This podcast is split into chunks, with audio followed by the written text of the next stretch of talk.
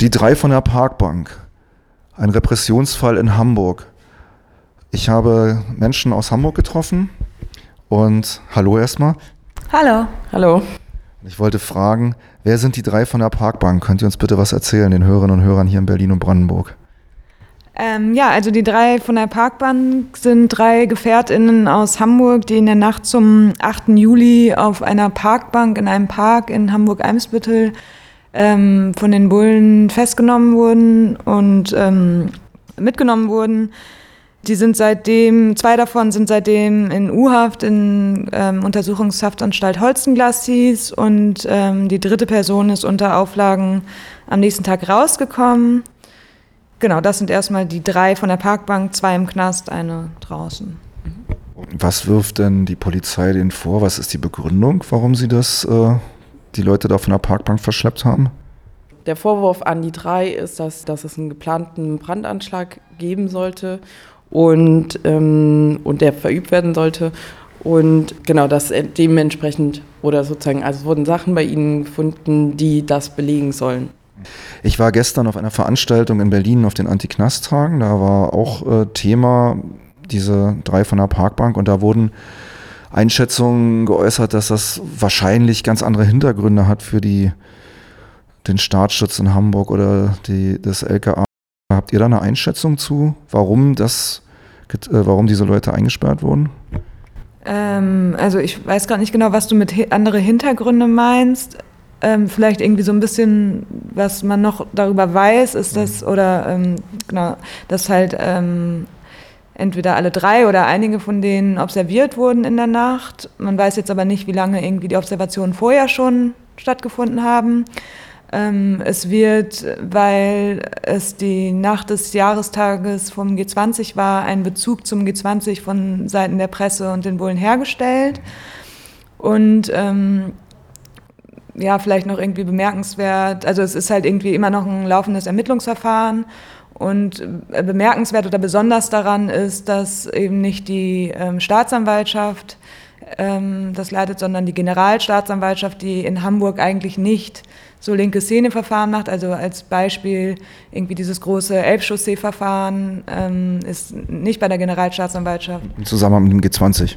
Genau, das Elbchaussee-Verfahren im Zusammenhang mit G20 ist nicht bei der Generalstaatsanwaltschaft, die sich in Hamburg eigentlich eher um Verfahren ähm, irgendwie in Bezug auf Terror oder IS ähm, oder auch äh, PKK oder 129b-Verfahren wendet, aber normalerweise nicht an so genau linke Szene-Verfahren. Also sie hängen das Ganze sehr hoch. Und ihr sagtet ja eingangs schon, zwei von den Beschuldigten sind nach wie vor in Untersuchungshaft, also schon sehr, sehr lange jetzt inzwischen. Äh, könnt ihr denn sagen, ob sich dieses, Hoch, also dieses Hochhängen der, des Staatsapparates, ob sich das auch dann, wie sich das zum Beispiel in der Haft äußert oder wie die Haftbedingungen sind oder wie es den Leuten geht? Also da ähm, wäre wär die Einschätzung im Moment, dass das nicht der Fall ist. Also sie sind in Untersuchungshaft, das ist wie bei allen anderen Menschen auch Untersuchungshaft, die haben sozusagen den Zugang ähm, zu Essen, Lebensmittelversorgung und so weiter. Die haben, ähm, es gibt die Möglichkeit, äh, zweimal im Monat eine Stunde Besuch zu erhalten äh, von drei Personen. Ähm, und denen geht es den Umständen entsprechend gut die sind ähm, stark, fühlen sich stark in der Situation und ähm, auch durch den Support von außen, aber es ist jetzt sozusagen nicht, also man kann nicht sagen, dass es sozusagen da, wo das Verfahren liegt, ähm, Auswirkungen auf die, ähm, die Haft hat. Das Einzigste ist, dass sozusagen die ähm, zwei Personen, die in Untersuchungshaft sind, ein Kommunikationsverbot haben. Das ist die Auflage, die sozusagen im Knast ist. Ja.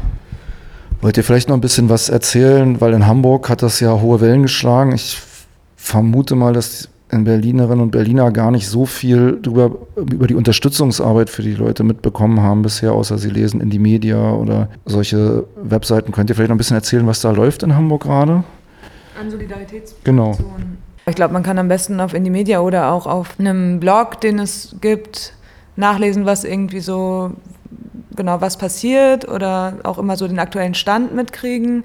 Und ansonsten gibt es eine, ein Soli-Radio für die drei von der Parkbank.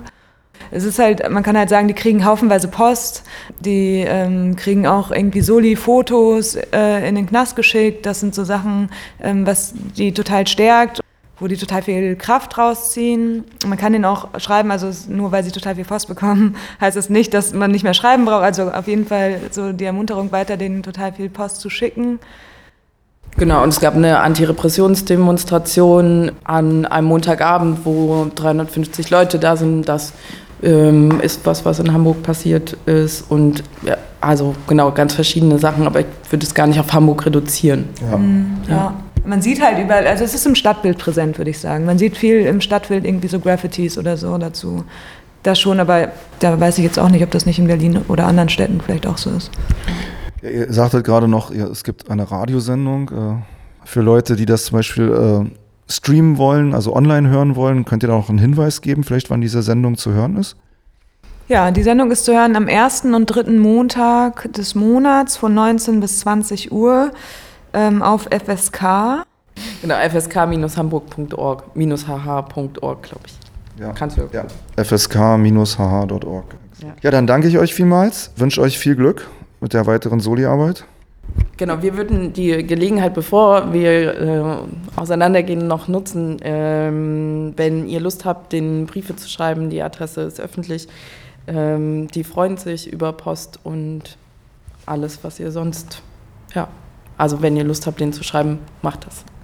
Genau, also die Adresse, wo man hinschreiben kann, ähm, findet ihr auf dem Blog. Den sage ich vielleicht nochmal an. Das ist parkbanksolidarity.blackblocks.org parkbanksolidarity.blackblocks.org. Genau. Vielen Dank. Vielen Dank. Vielen Dank euch.